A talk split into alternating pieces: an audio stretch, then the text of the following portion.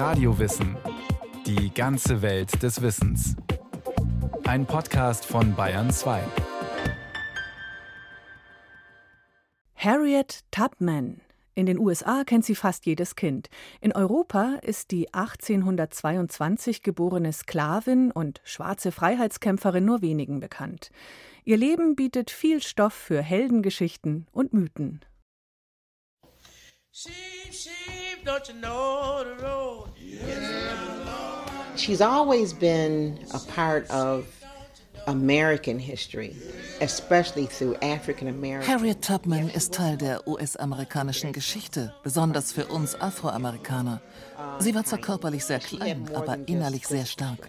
Vor allem hatte sie eine große spirituelle Kraft. Sie wollte sich aus der Sklaverei befreien. Harriet gehörte zu jenen besonderen Menschen, deren Geist stärker war als alles andere. Tubman kämpfte für Frauenrechte und für die Rechte jedes Einzelnen. Chesapeake Bay an der Ostküste der USA. Die Einwohner nennen die Gegend auch stolz Harriet Tubman County. 1822 wurde sie hier im Bundesstaat Maryland geboren. Sklavin von Geburt an. Gründerin einer geheimen Befreiungsorganisation und Fluchthelferin für Sklaven. Während des Bürgerkriegs Spionin für die Nordstaaten. Später Kämpferin für Frauenrechte und für die Rechte ihres Volkes. In den USA ist Harriet Tubman eine Legende.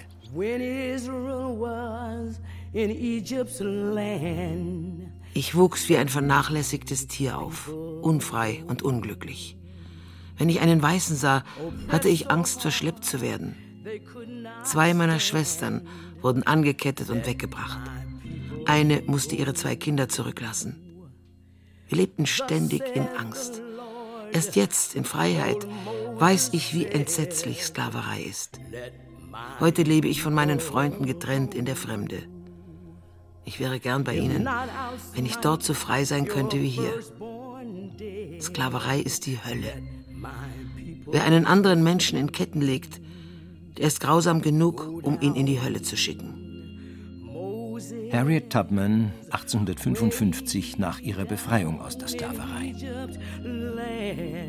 Weggefährten nannten sie Moses, weil sie wie ihr biblisches Vorbild den Weg in die Freiheit wies.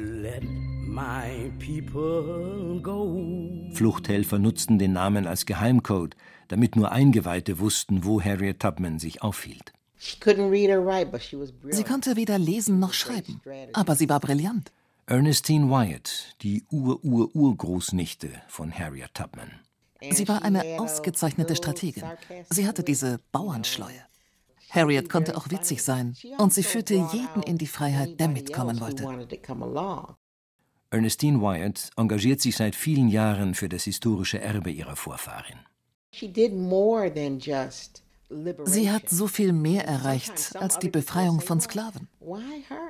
Manchmal fragen mich Leute, warum sie? Es gab doch noch andere Menschen, die Sklaven halfen. Stimmt, aber Harriet hatte etwas ganz Besonderes. Sie war selbstlos. Sie hätte nach ihrer eigenen Flucht aufhören können, anderen zu helfen. Sie aber machte weiter. Ihre Familie war ihr sehr wichtig. Ich hatte mir alles gut überlegt. Es gab nur eine von zwei Möglichkeiten für mich. Freiheit oder Tod. Wenn ich das eine nicht erreiche, würde ich das zweite akzeptieren. Niemand sollte mich lebendig gefangen nehmen. Ich würde für meine Freiheit kämpfen, solange ich kann. Und wenn meine Zeit gekommen ist, dann erst würde Gott zulassen, dass sie mich fangen. An der Chesapeake Bay liegt der verschlafene 12.000 Seelenort Cambridge. Hier wuchs Harriet Tubman auf. Die Hafenstadt war einst ein wichtiger Handelsplatz für Sklaven.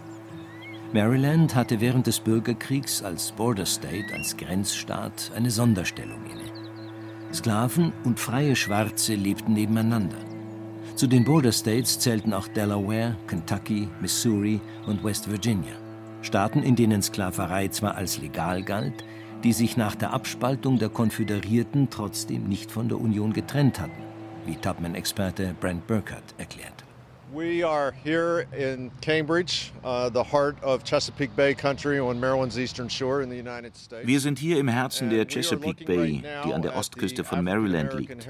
Wir stehen vor dem Wandgemälde, das im Juli 2017 zu Ehren der afroamerikanischen Gemeinschaft gemalt wurde.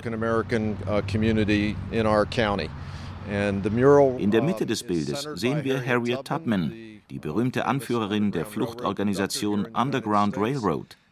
Neben ihr stehen weitere Persönlichkeiten aus unserer Gegend.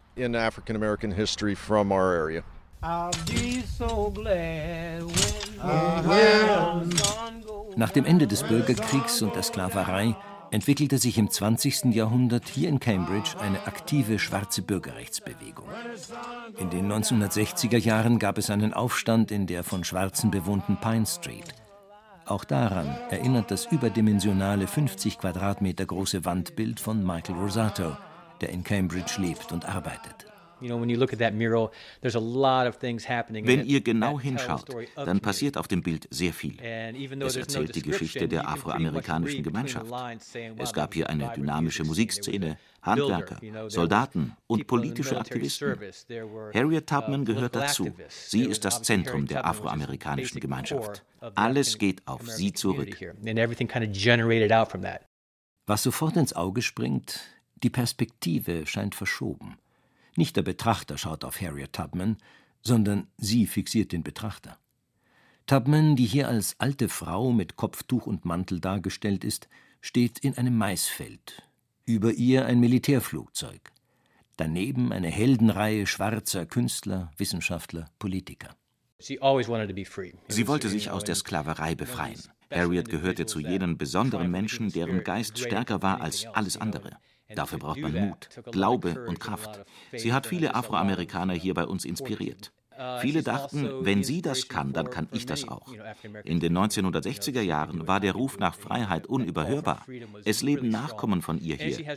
Das ist viel mehr als die Fortsetzung einer Blutlinie. Es ist ein spirituelles Erbe.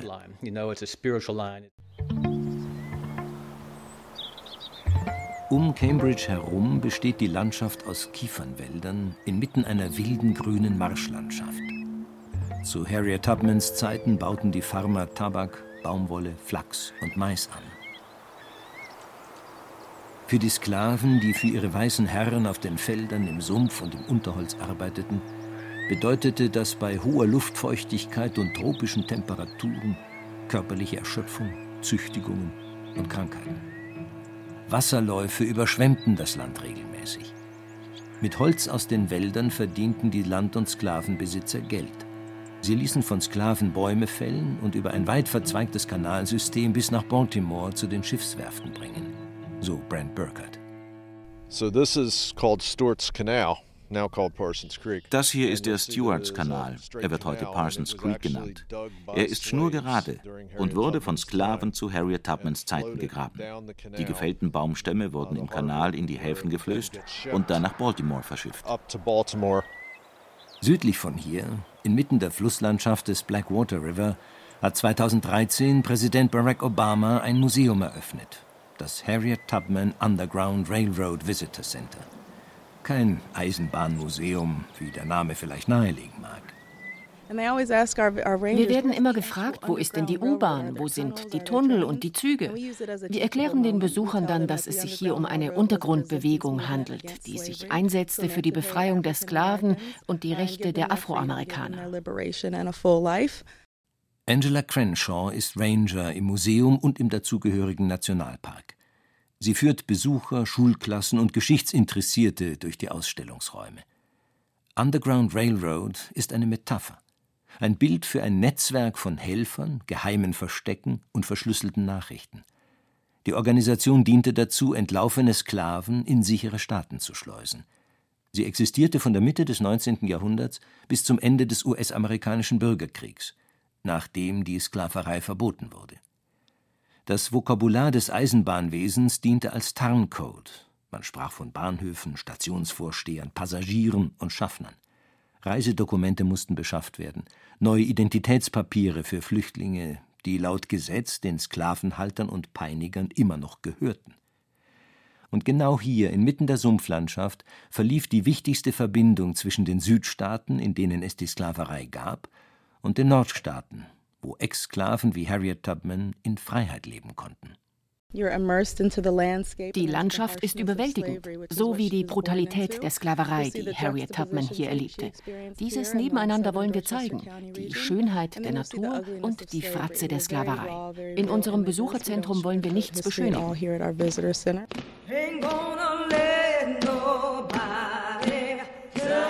Der holzverkleidete Gebäudekomplex öffnet sich Richtung Norden, mit Blick in die Freiheit. Hier startete der geheime Weg entlang der weit verästelten Flussläufe. Angela Crenshaw kennt die Fluchtwege. Die Museumspädagogin mit dem Wappen auf der grünen Uniform ist versiert in afroamerikanischer Geschichte. Sie erklärt den Besuchern Ausstellungsstücke aus Tubmans Leben. Originale und Artefakte mit auratischer Wirkung gibt es wenige. Dafür historische Bilder, stimmungsvolle Hintergrundmusik, Zitate von Harriet Tubman und Kommentare von Historikern und Familienmitgliedern. Harriet erzählte ihrer Biografin, ihre erste Erinnerung sei die an eine Wiege, die ihr Vater aus einem Amberbaum gebaut hat. Dafür wurde der Stamm ausgehöhlt.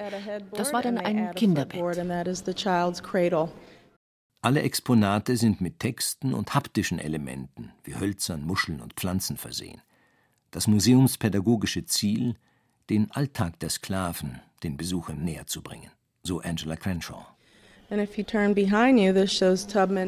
Hier sehen wir Tubman bei der schweren Arbeit in den sumpfigen Wäldern. Sie war oft dort draußen mit ihren Brüdern und ihrem Vater, um Bäume zu fällen. Dadurch hatte sie mehr Freiheiten als andere Frauen, die unter ständiger Aufsicht im Haus der Besitzer arbeiteten. Und sie lernte früh, sich in der Wildnis zurechtzufinden. Das war wichtig, um später erfolgreich als Fluchthelferin zu arbeiten. In der Mitte des Raumes Möbel und lebensgroße Figuren in dramatisch arrangierten Szenerien.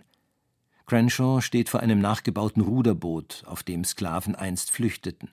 Dazu Exponate wie Ketten und Peitschen der Aufseher. Der nächste Ausstellungsraum ist spärlich beleuchtet. Unter einem Sternenhimmel mit Polarstern hat man die nächtliche Landschaft nachempfunden. Ganz so wie zu Harriet Tubmans Zeiten. Das alles prägende Element dieser Landschaft ist das Wasser. Ein Paradies für Bisamratten und Nutrias, Flugenten, Fischreiher und den Weißkopfadler, das Wappentier der Vereinigten Staaten.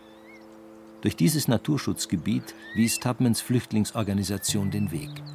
Brücken, vorbei an Schilfgräsern und Kanälen. Die Luft ist schwer, feucht und tropisch heiß. Körperliche Arbeit muss hier eine Qual gewesen sein. Über die verzweigten Wasserwege flüchteten viele Sklaven in die Freiheit. So Tubmans Ur-Ur-Urgroßnichte Ernestine Wyatt. Uh, sie war viel auf dem Wasser unterwegs. Und obwohl sie die Kanäle alle kannte, erstaunlich, dass das immer gut ging. Die Arbeit mit ihrem Vater und Einsätze auf anderen Plantagen in der Gegend machten sie mit den Wasserwegen vertraut. Das gab ihr Sicherheit auf der Flucht. Auf halbem Weg zwischen Cambridge und Church Creek liegt Bucktown. Das Dorf besteht aus einer Farm und ein paar Häusern und dem Bucktown General Store. Susan Meredith und ihr Mann haben das kleine Holzhaus in Eigenregie restauriert. Efeu hatte es überwuchert. Jetzt erstrahlt es von außen in frischem Gelb. Die Inneneinrichtung ist original aus dem 19. Jahrhundert. Auf dem Herd steht noch eine Teekanne.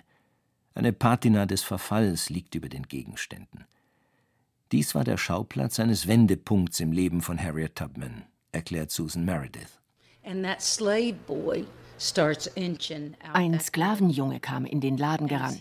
Hinter ihm der Aufseher Thomas Barnett. Er sieht, dass der Junge fliehen will, greift sich etwas in seiner Nähe, das war ein Zwei-Pfund-Gewicht, und wirft es in Richtung Ausgang. Er trifft die 13-jährige Harriet Tubman, die damals noch Minty genannt wurde, an der Stirn.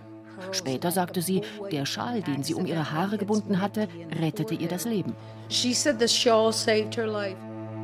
Wie durch ein Wunder überlebte Tubman die schwere Verletzung, wurde aber Zeit ihres Lebens von Schmerzen, Schlafanfällen und Halluzinationen geplagt. Wenn sie das Bewusstsein verlor, glaubte Tubman in die Zukunft blicken zu können. Wenn sie erwachte, führte sie eine begonnene Unterhaltung an der Stelle fort, an der sie weggedämmert war. Nur ein paar hundert Meter weiter liegt die Brodess Farm. Hier arbeiteten Tubman und ihre Familie. Und hier fasste die damals 27-Jährige den Entschluss, alles hinter sich zu lassen. An einem Septemberabend im Jahr 1849.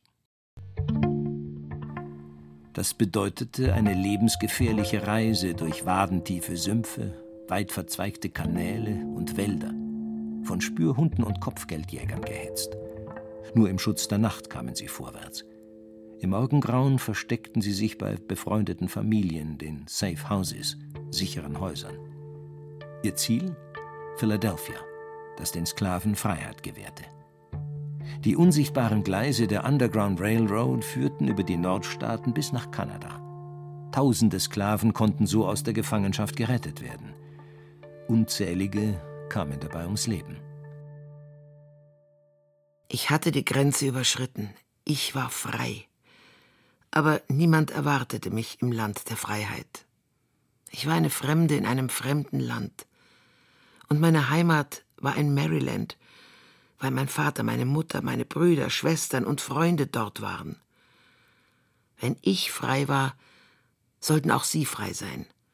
Ich würde ihnen eine Heimat im Norden verschaffen. Mit Gottes Hilfe würde ich sie herholen. Dafür betete ich. Mehr als zehn Jahre nach ihrer Flucht diktierte Harriet Tubman einer Biografin, wie sie nach 27 Jahren der Sklaverei die ersten Momente der Freiheit empfand. Ich werde dich am Morgen treffen. Ich bin auf dem Weg in das gelobte Land, auf die andere Seite des Jordan, auf dem Weg in das gelobte Land. I'll meet you in the morning. I'm bound for the promised land on the other side of Jordan, bound for the promised land. Dieses Lied, das Harriet Tubman laut Überlieferung an einem kühlen Abend im September 1849 sang, war ein geheimes Zeichen für ihre Familie, dass sie fliehen würde. Weil sie auf eine andere Farm im Süden des Landes verkauft werden sollte, kehrte sie von der Feldarbeit nicht auf den Hof ihres Besitzers zurück, sondern schlug sich nach Norden durch, so Ernestine Wyatt. Als sie befreit war, dachte sie, ich bin zwar frei, aber meine Mutter, meine Familie, sie sind nicht bei mir. und ich möchte sie bei mir in Freiheit haben. Deshalb ging Harriet zurück, um sie zu holen. Und sie schaffte es. Also sie führte noch viele andere Sklaven in die Freiheit Sie nahm ihre Sache sehr ernst. Sie wollte nicht gefangen werden. Und sie wollte nicht, dass jemand anderes gefangen wird. Viele Details über die Befreiungsaktionen sind bis heute im Dunkeln geblieben. Flüchtende und Helfer begaben sich in Lebensgefahr.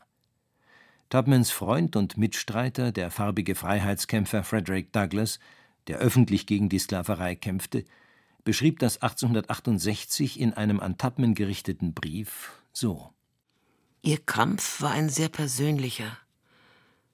Meine Arbeit galt im offiziellen Amt, und während ich des Tages voranschritt, waren Sie in der Nacht unterwegs. Ich sonnte mich im Applaus der Menge und genoss deren Unterstützung. Im Gegensatz dazu waren die Zeugen ihrer Heldentaten einige wenige angstvoll zitternde, die sie aus der Gefangenschaft geführt haben. Und das kraftlos gehauchte Gott segne dich aus ihrem Munde war ihr einziger Dank.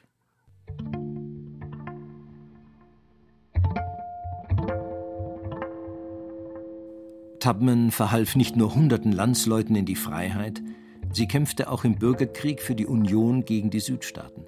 Sie pflegte als Krankenschwester verwundete Soldaten, kundschaftete unter Lebensgefahr Stellungen der konföderierten Feindarmee aus und befreite Gefangene. Diesen Herbst hatten die Menschen große Angst vor einem Überfall der Rebellen. Deshalb schickte man mein Gepäck nach Hilton Head, wo es nie ankam. Da ich zu der Zeit krank war, konnte ich mich nicht auf die Suche machen. Ich hätte gerne einen Anzug aus festem Material, den ich tragen kann. Bei unserer letzten Expedition auf dem Kombi-Fluss als wir in das Boot stiegen, hatte ich zwei Schweine im Arm, weil die arme Frau, der sie gehörten, ihr krankes Kind tragen musste. Es musste schnell gehen. Und als ich anfing zu laufen, trat ich auf mein langes Kleid. Es war völlig zerrissen. You know, and she's the first woman Harriet Tubman war die erste Frau, die einen militärischen Angriff anführte. Sie kämpfte an der Seite von Nordstaaten-General Montgomery. Nach dem Ende des Bürgerkriegs hat man ihr trotz ihrer Verdienste eine Pension verweigert. Erst im hohen Alter, kurz vor ihrem Tod 1913, erhielt sie eine monatliche Rente für ihre Arbeit als Krankenpflegerin.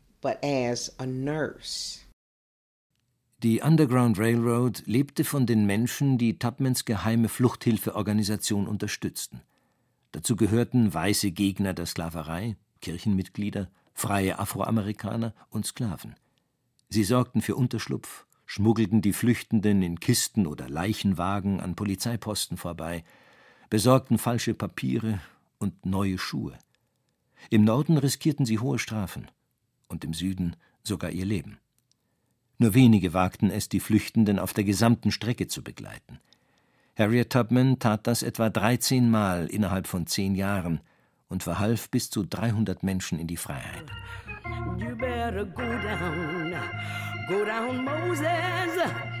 Das war nicht ich. Es war Gott. Ihm habe ich vertraut. Ich sagte ihm, ich kenne den Weg nicht und weiß nicht, was wir tun müssen. Aber ich vertraue darauf, dass du mich führst. Und das hat er immer getan. Mindestens eine halbe Million Sklaven wurden von Afrika nach Nordamerika verkauft. Die Dunkelziffer ist vermutlich erheblich höher.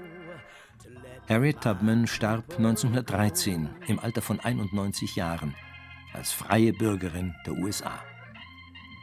Gut 100 Jahre später, 2016, entschied die Obama-Administration, dass Tubman als Motiv den neuen 20-Dollar-Greenback ziehen wird. Als erste Afroamerikanerin überhaupt und als dritte Frau seit der Einführung des Dollars in den USA. Let him go. Go down, go down, Moses. Let my people go.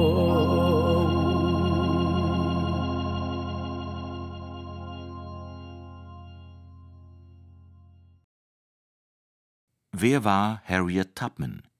Anja Steinbuch und Michael Marek waren unterwegs auf Spurensuche im sumpfigen Flussdelta östlich von Washington. Es sprachen Axel Wostri, Christiane Blumhoff, Gabi Hinterstoisser, Katja Schild und Johannes Hitzelberger. Ton und Technik Roland Böhm. Regie Martin Trauner. Redaktion Thomas Morawetz. Eine weitere Podcast-Folge von Radio Wissen